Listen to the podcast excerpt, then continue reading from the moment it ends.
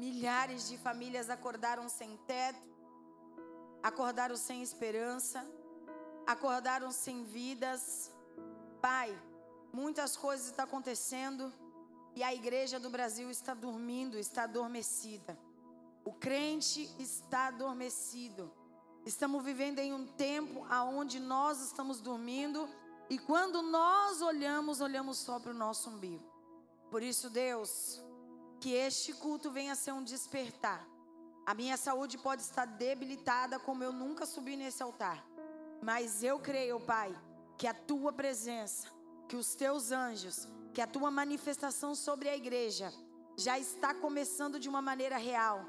Pai, que possamos deixar o nosso eu nesse início de culto, que possamos deixar aquilo que nós estamos precisando hoje porque eu tenho certeza que se muitos saíram de casa é porque estão precisando. Mas que nós podemos agora, Pai, deixar o que nós achamos que estamos precisando e exclusivamente olhar para aqueles que já estão em uma situação pior que a nossa.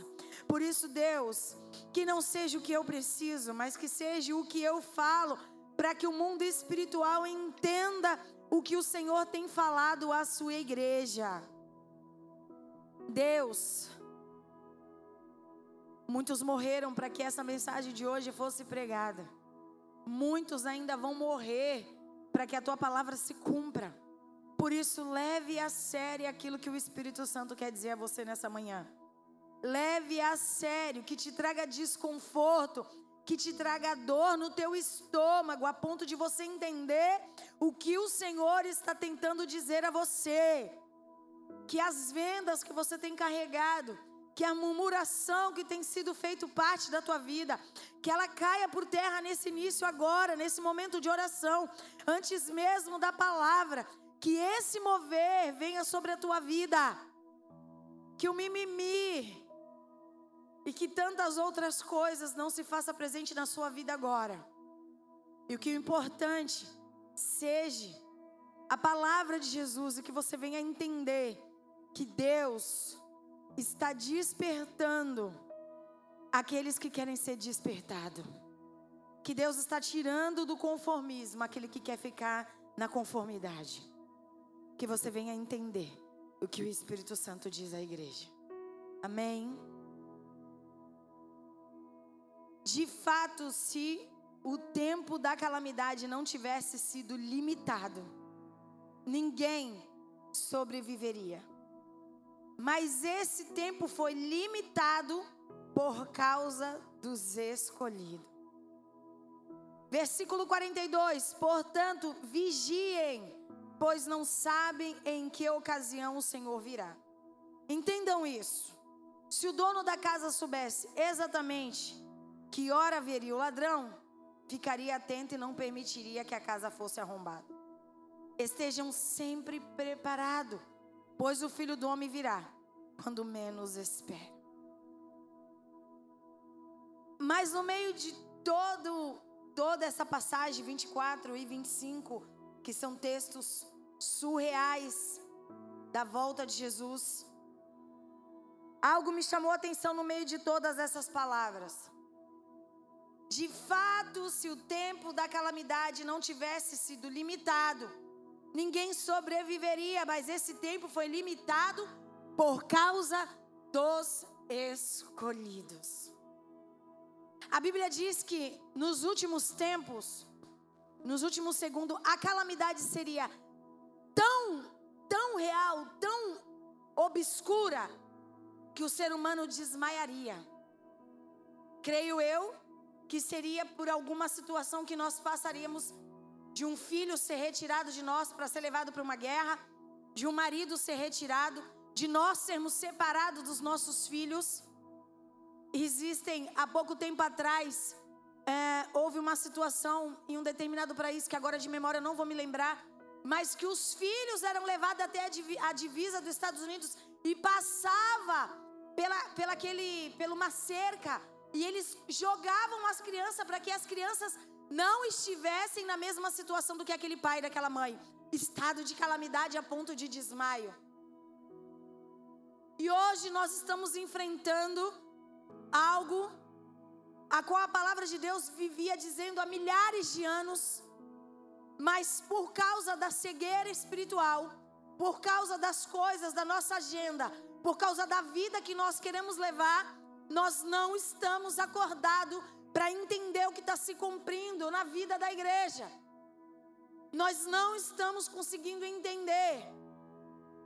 Eu costumo, eu, eu estava dizendo que no momento como esse, a qual essas duas nações estão passando, em um momento como esse, o Brasil provavelmente é a única nação que está comemorando o carnaval. O Brasil provavelmente é a única nação que está comemorando com risos, com festa, com bebedeira, com cachaça e, e, e se divertindo, porque é um tempo que você está de folga, que você pode aproveitar e nós não estamos sentindo dor, nós não estamos sofrendo com o que está acontecendo lá fora. Mas eu quero dizer uma coisa para você: a Croácia estava dormindo espiritual, a Rússia estava dormindo espiritual, eles estavam levando dias comuns. Eles estavam saindo para trabalhar, voltando para casa.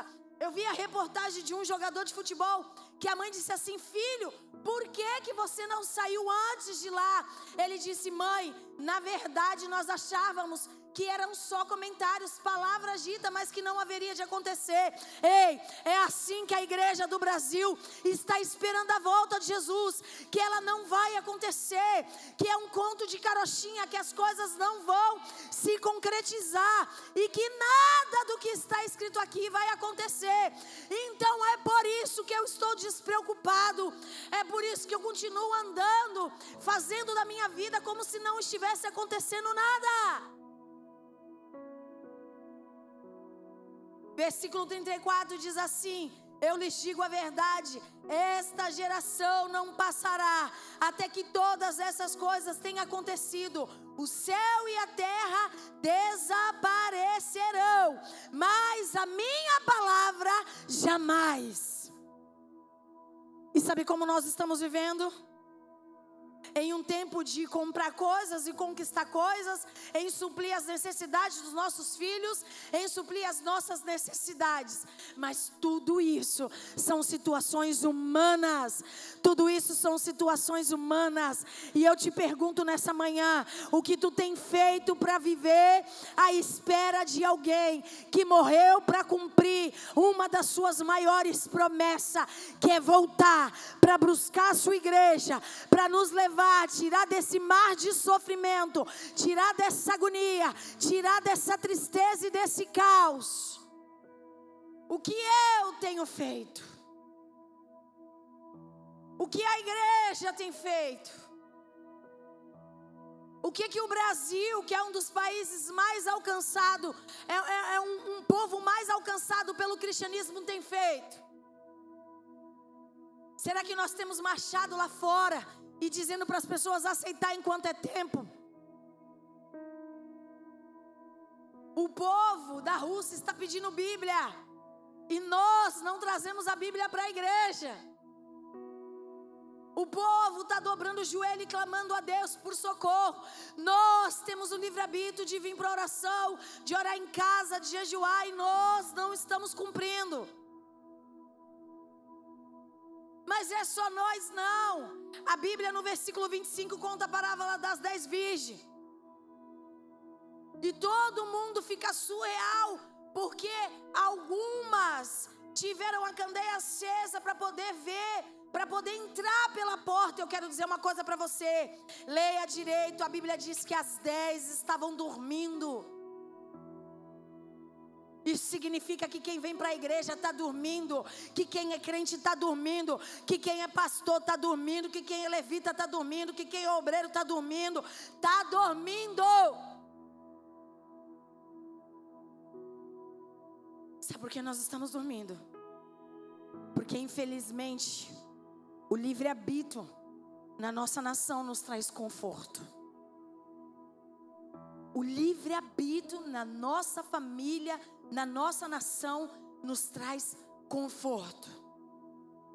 Eu vou para a igreja a hora que eu quero, eu vivo uma vida com Deus a hora que eu quero. Se as coisas estiverem bem, eu, eu deixo Deus um pouco lá na igreja e vou dar uma volta lá fora, vou gastar um pouco do dinheiro que eu tenho. Ah, eu isso, eu aquilo. Aí eu viro pedra de tropeço dentro da igreja, tropeço a vida de quem quer levar a vida com Deus mais séria. Eu eu escandalizo Jesus. Eu coloco lá na internet mesmo, o Senhor é meu pastor e tô com uma latinha de cerveja na mão. Eu arrebento isso, eu faço aquilo, sabe por quê? Porque a misericórdia de Deus, ela se estende. Eu quero dizer uma coisa para você. O problema de você, querido, ir para o inferno, não é porque o diabo vai estar lá e as coisas vão acontecer na tua vida. O problema de você ir para o inferno é que você verá a ira de Deus sobre o inferno. O problema de você ir para o inferno é que a ira de Deus irá sobre o inferno. E o teu problema, querido, não vai ser somente com Satanás. O teu problema será contra a ira de Deus. Ou você começa a levar as coisas a sério, ou daqui a pouco em um piscar de olho, a nossa nação está envolvida com alguma coisa que traga consequência, porque tudo isso não adianta orar.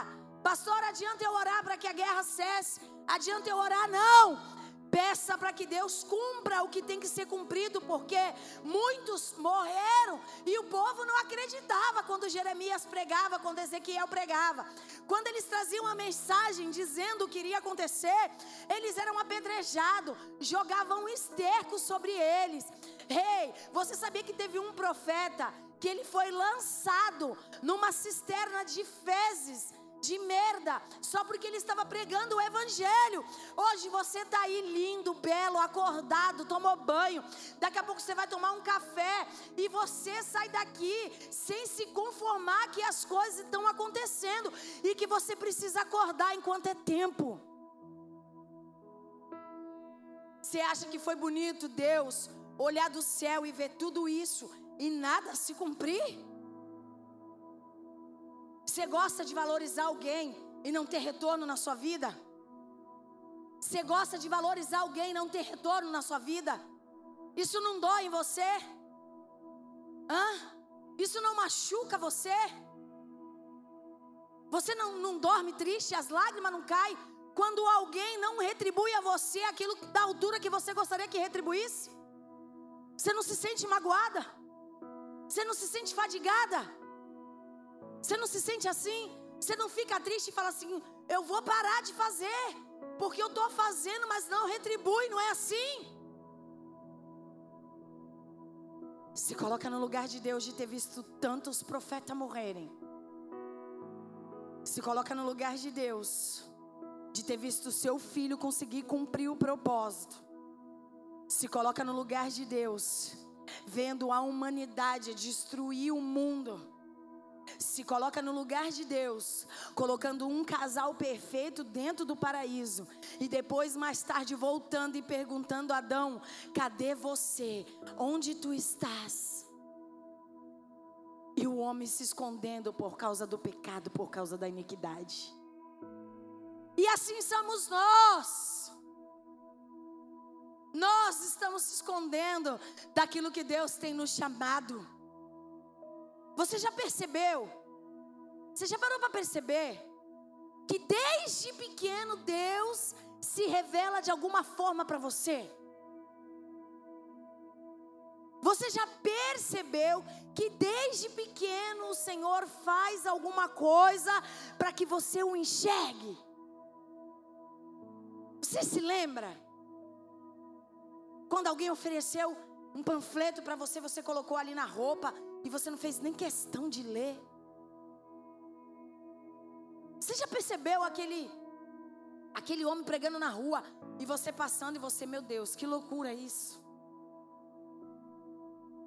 Você já percebeu quantas vezes Deus tocou em você para você vir na frente e receber uma oração e você dizendo assim: Eu estou bem o que eu faço é porque me machucam, é porque isso, é porque aquilo. Eu tô bem.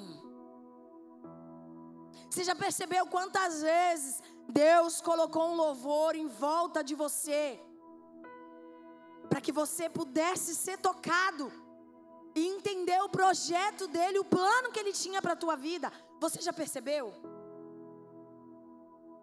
Você já percebeu? Que lá fora parecia que você não era ninguém. E quando você está aqui dentro, parece que você é a pessoa mais importante da face da terra. Você já percebeu o quanto as tuas vestes eram sujas quando você chegou? E o quanto você está limpo depois que você o conheceu? Você já percebeu o quanto você andava vaigando e não tinha nada, e Deus te traz aqui, coloca uma aliança no seu dedo. Você já percebeu que o teu pai que te fez não te criou, que a mãe que te colocou no mundo te rejeitou, mas ele olha para você e diz: não é mais órfão, é filho. Você já percebeu quem ele é e o que ele faz? Nos momentos mais obscuros que você escolheu, nos momentos mais terríveis da sua vida, que você o rejeitou, Ele te escolheu. Você já parou para pensar? Não. Porque a cegueira tem tomado conta de você. Porque usou a, a, o teu projeto. Porque as pregações coache dizendo você precisa ter uma meta. Você precisa ter um foco, você precisa ter um objetivo, está tomando conta de você. Entra numa igreja hoje, na marginal inteira, que eu quero ver pregar sobre isso. E sabe quem é que tem valor? Essas igrejas. E sabe quem tem a minoria? Nós que estamos aqui pregando sobre o arrependimento, sobre salvação, sobre o perdão, sobre mudança de vida e sobre a espera de Jesus. A minha pastora é mó legal, é tudo à vontade, é tudo isso. Mas eu estou em posição à espera do Mestre. Eu estou em posição, sabe por quê, queridos? Porque não adianta eu ganhar o mundo inteiro querendo fazer você mudar os seus pensamentos, tentar convencer você de uma vida que você não quer levar. Sabe quando você olha para o seu filho e você sabe que o melhor caminho é aquele, mas você não consegue fazer ele escolher aquele caminho. E eu sei porque eu sou mãe e eu não consigo fazer os meus filhos escolherem os melhores caminhos para eles andar. E você é mãe e você vai saber o que, que é isso. Se der tempo de você saber. Porque a Bíblia disse assim: ai das grávidas naquele dia. Que não vão poder pegar o seu filho. Você lembra do filme Remanescente? Lembra daquele filme? No final, as pessoas tentando aceitar Jesus. O demônio vinha rápido, levantava elas no céu. Elas abriam os braços já manifestada e ele não permitia, porque o Espírito Santo não estava mais na terra. Você só tem chance de consertar a sua vida, porque a Bíblia ainda está no efeito espiritual e porque o Espírito Santo ainda se manifesta. Porque no momento que o Espírito Santo retirar o poder espiritual que tem na Bíblia e for junto do Pai e for a hora da volta, você não tem mais tempo. Não adianta achar que o que está acontecendo lá nas nações tem tempo de você aceitar Jesus aqui agora. Às vezes não tem mais tempo. A Bíblia diz que de fato está limitado limitado por causa dos escolhidos. As coisas não estão pior para o mundo, porque ainda existe escolhido na terra. As coisas não estão pior para você, porque ainda existe alguém que está orando por você. As coisas não estão em calamidade na tua casa, na tua vida, porque existe alguém de joelho orando por você. Porque a partir do momento que cessar, você vai ver que essa barreira que limita, ela vai ser igual aquele aquele mar ali que tomou conta de Petrópolis. Ai, mas depois que eu morrer, eu vou perder tudo. Ei, o povo está perdendo em vida. O povo está perdendo carro em vida. O povo está perdendo casa em vida. O povo está perdendo trabalho em vida. O povo está perdendo conta bancária em vida. Ou você acha que essas pessoas que estão saindo desses países e, atravessando a fronteira, quando chegar vai ter lá o dinheiro na sua conta? Foi devastado para o banco também. Foi devastado para as empresas também. Acabou ali. Se continuar, acabou ali. Tem que ser um recomeço. Acabou para aquela nação, tem que ser um recomeço. E deixa eu te perguntar: recomeçar é fácil? Recomeçar é como ir ali na torneira e tirar água? Não. Recomeçar é difícil. Porque muitas das vezes você tem que recomeçar, mas você tem casa. Você muitas das vezes tem que recomeçar, mas você acabou de receber cinco parcelas do seguro-desemprego. Muitas das vezes você tem que recomeçar, mas você tem vida, você tem saúde, você está de pé e é difícil recomeçar. Agora você já parou para pensar perder tudo? Perder tudo que foi guardado durante anos? Perder tudo que você tinha e que agora você não tem mais? Mas deixa eu dizer uma coisa para você. Para de se conformar com o que o mundo está te oferecendo. Você não tem que se agradar e nem se conformar com aquilo que o mundo tem te dado. Se desconforme, se desconfie quando tudo estiver bem na sua vida. Pastora, estou desconfiada. Caiu um dinheiro na minha conta que não era meu. Agora não sei se foi a palavra, não sei o que que foi, mas olha, eu sei que tá uma bonância, tá uma bonância. Amém. Deus derrama bonança? Derrama. Mas um olho aberto e outro fechado. A Bíblia disse que o dia mau e o dia bom andaria junto. Eu estava falando ontem para as meninas. O dia mau e o dia bom, eles andam junto. O dia mau para te fazer aprender algo. E o dia bom para você desfrutar.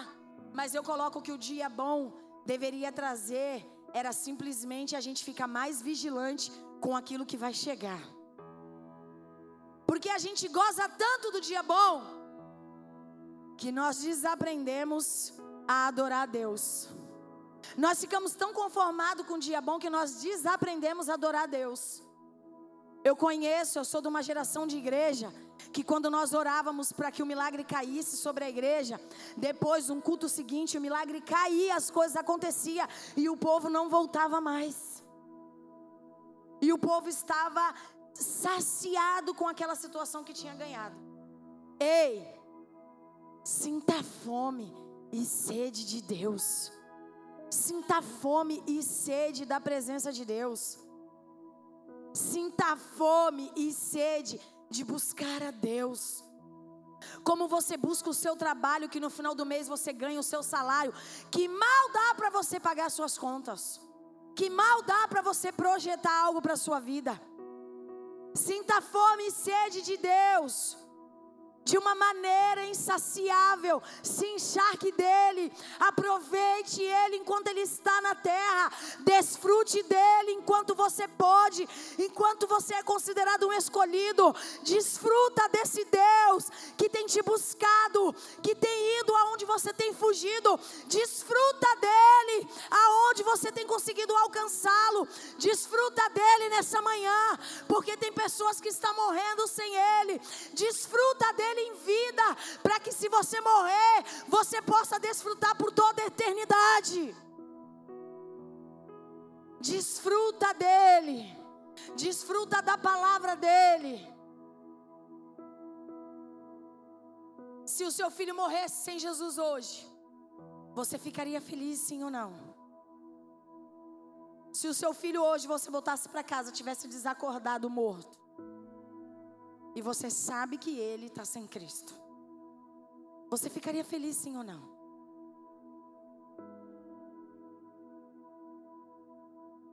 Se você voltasse para sua casa, você visse o seu marido lá, e você sabe que ele tem negado o propósito de Deus na vida dele, você ficaria feliz sim ou não?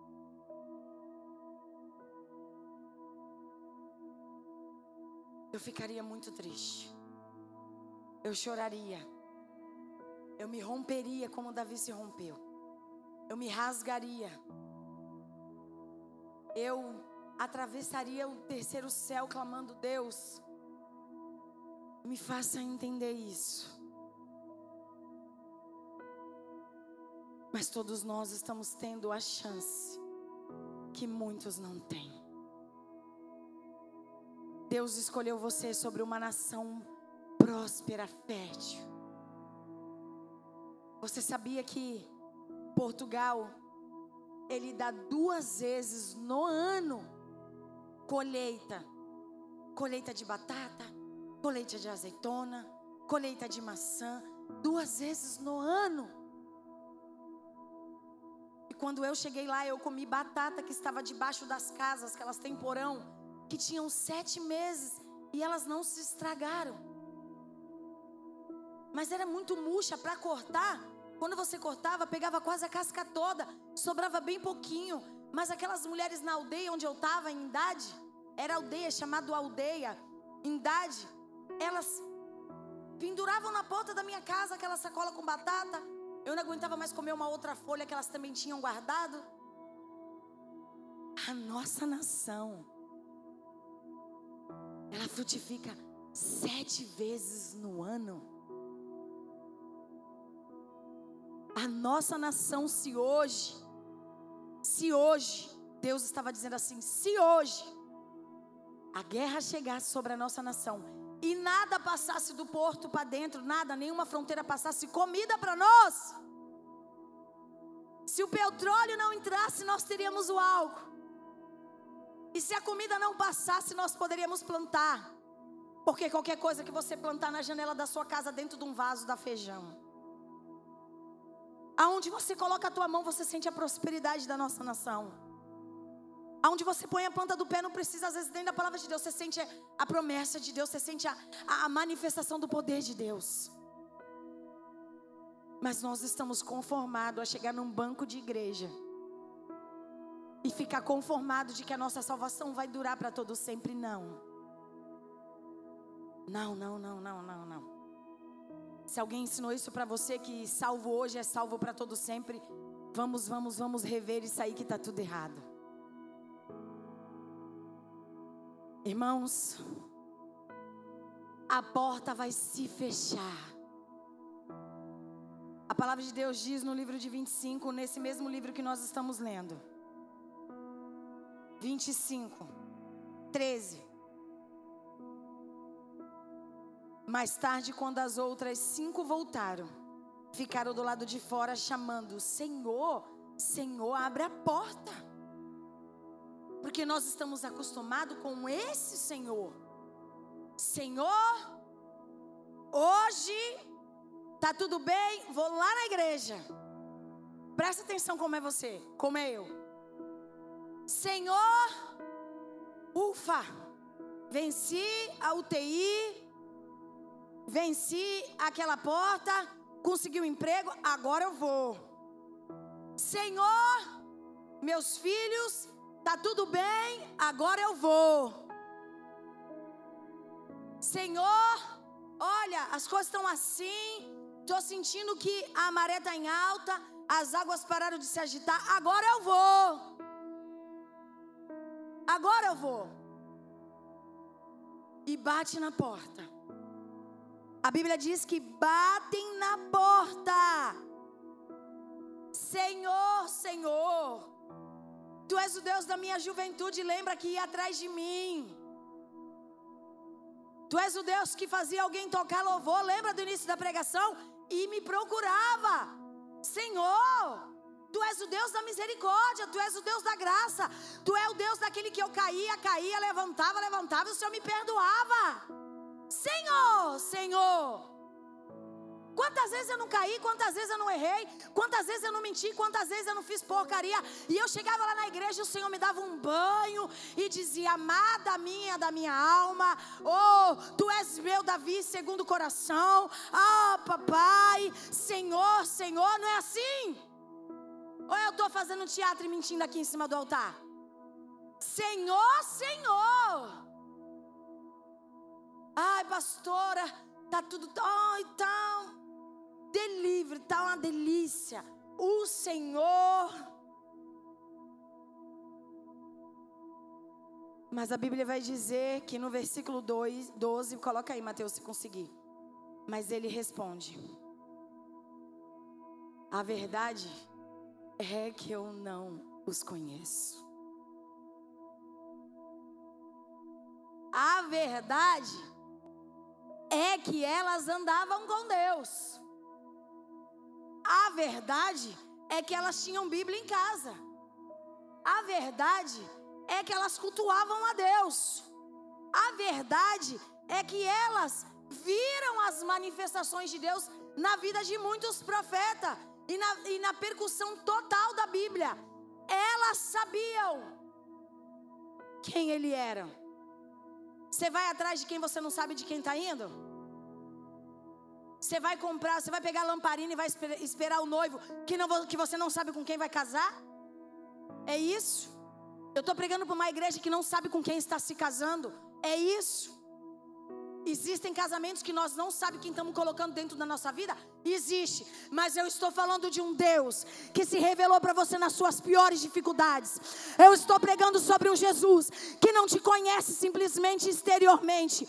Eu estou pregando enferma sobre um Jesus que te conhece interiormente, que sabe quem você é, que sabe o que se passa dentro do seu coração, que sabe o que se passa dentro da sua mente, que muito antes da palavra chegar na sua boca, boca, Ele já sabe o que você vai dizer. Então você sabe com quem você está se casando. Você sabe quem você está tá esperando. Você só tem falhado nessa caminhada. E o problema vai ser: Senhor, Senhor. E ele diz: Eu não vos conheço. Pastora Marcela, mas isso está acontecendo lá. Mas lá estavam vivendo dias como os nossos também.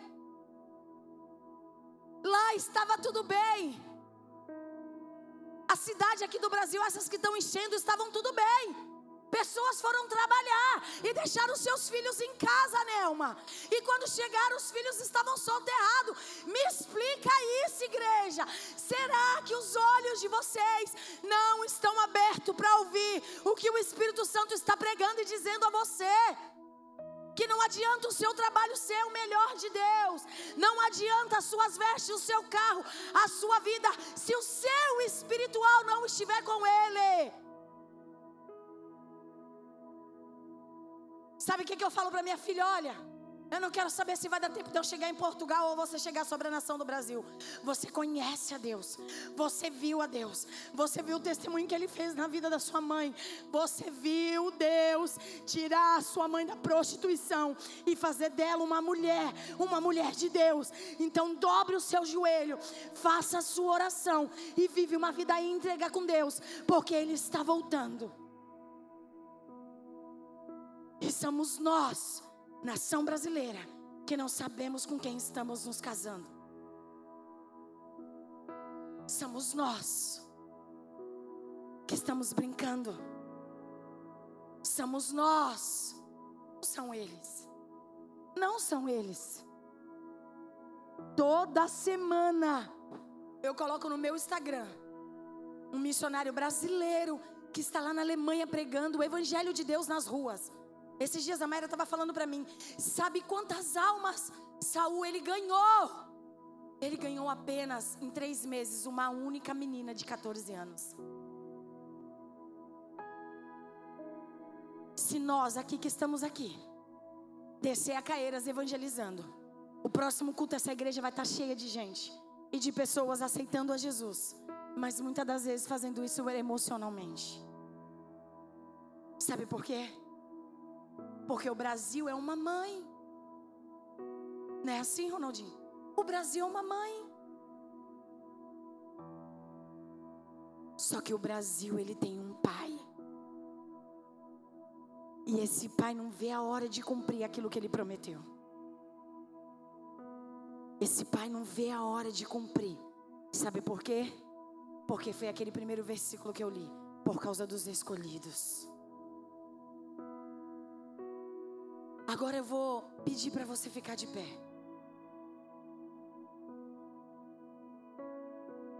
Eu vou fechar esse ambiente espiritual. Eu vou fechar esse ambiente espiritual.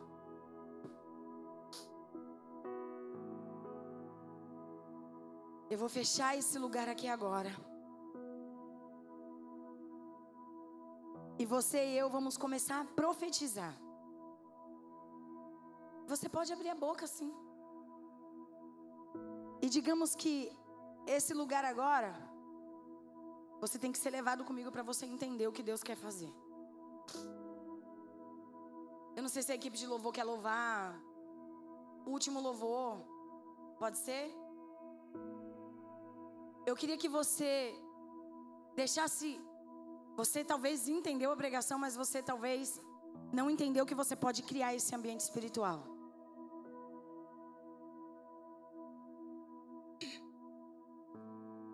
Deus, Ele acaba de te escolher, ok?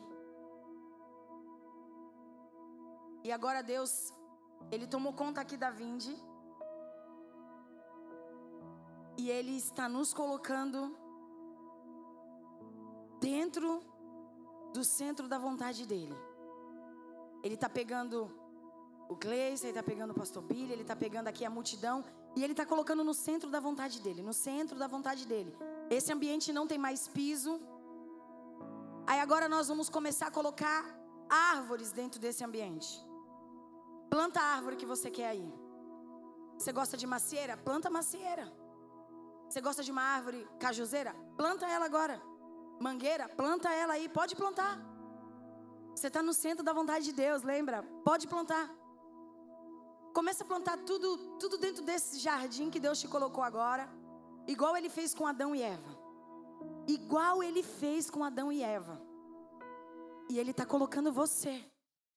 E ele está te dando poder. Poder.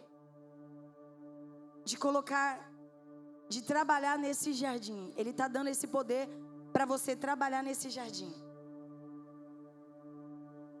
Eu estou colocando aqui várias árvores no meu jardim. Tem uma, uma, uma planta que eu gosto muito chamada orquídea. Estou colocando no meu jardim também. E você vai falando com Deus e você você está colocando as coisas nesse jardim.